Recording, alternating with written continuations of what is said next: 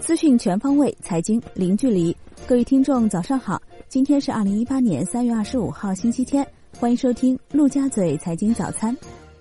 宏观方面，国务院副总理刘鹤应约与美国财政部长努钦通话时表示，美方近日公布“三零一”调查报告，违背国际贸易规则，中方已经做好准备，有实力捍卫国家利益。双方同意继续就此保持沟通。国务院发展研究中心副主任王一鸣表示，中国正大幅度放宽市场准入，全面放开一般制造业，扩大电信、医疗、教育、养老、新能源汽车等领域的开放，放宽或者取消银行、证券、基金、期货、金融资产管理公司的外资股比限制。工行董事长易会满表示，应高度重视居民储蓄率问题，防止居民储蓄率过快下降引发的经济金融风险及连锁效应。商务部条约法律司负责人就美国将我国有关技术许可条件的措施诉诸世贸争端解决机制发表谈话，中方已经收到美方提出的磋商请求。国内股市方面，招商宏观点评贸易战影响表示，黄金和稀土再次站上风口浪尖，不排除稀土成为制衡贸易战的筹码，对新能源车影响有限，不会蔓延到传统汽车，对房地产的影响偏正面。未来按揭利率或出现改善。金融方面，针对规范发展金融控股集团的问题，光大集团董事长李小鹏建议，应认真清理不符合规范的金控集团，严格审查金融集团的股东背景。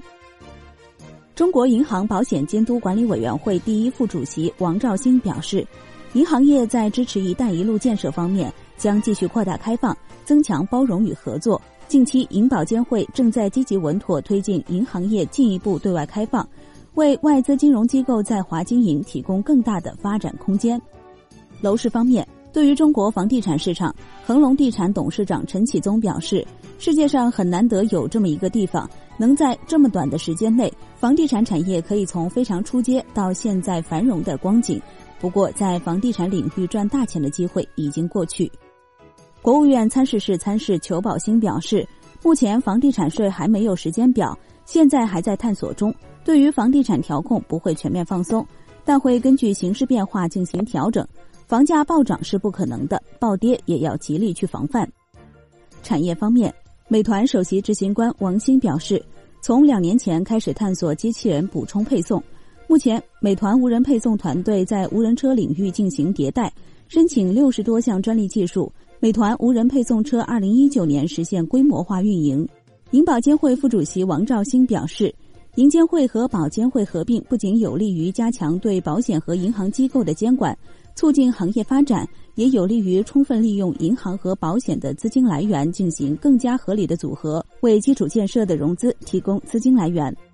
商品方面，钢价遭遇数年来最大跌势。建筑钢材库存攀升，订单速度不如预期。中国钢铁贸易商担心钢市将面临一段漫长下跌期。中国海油董事长杨华表示，石油在能源结构中的主导地位短期内不会变。在二零一七年的世界能源消费结构中，传统化石能源占到八成以上，其中石油占比最高，达到百分之三十五。预计至少在二十年内，它仍将是人类的主导能源。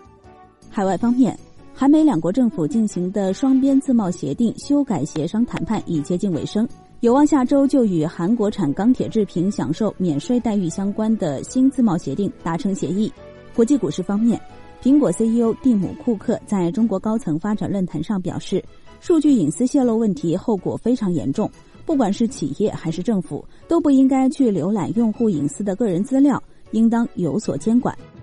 苹果计划在下周推出一款廉价版 iPad 和教育应用，旨在从谷歌和微软手中夺回教师与学生用户。此外，苹果正与数个亚洲合作伙伴合作开发可折叠手机，并计划在两年后推出。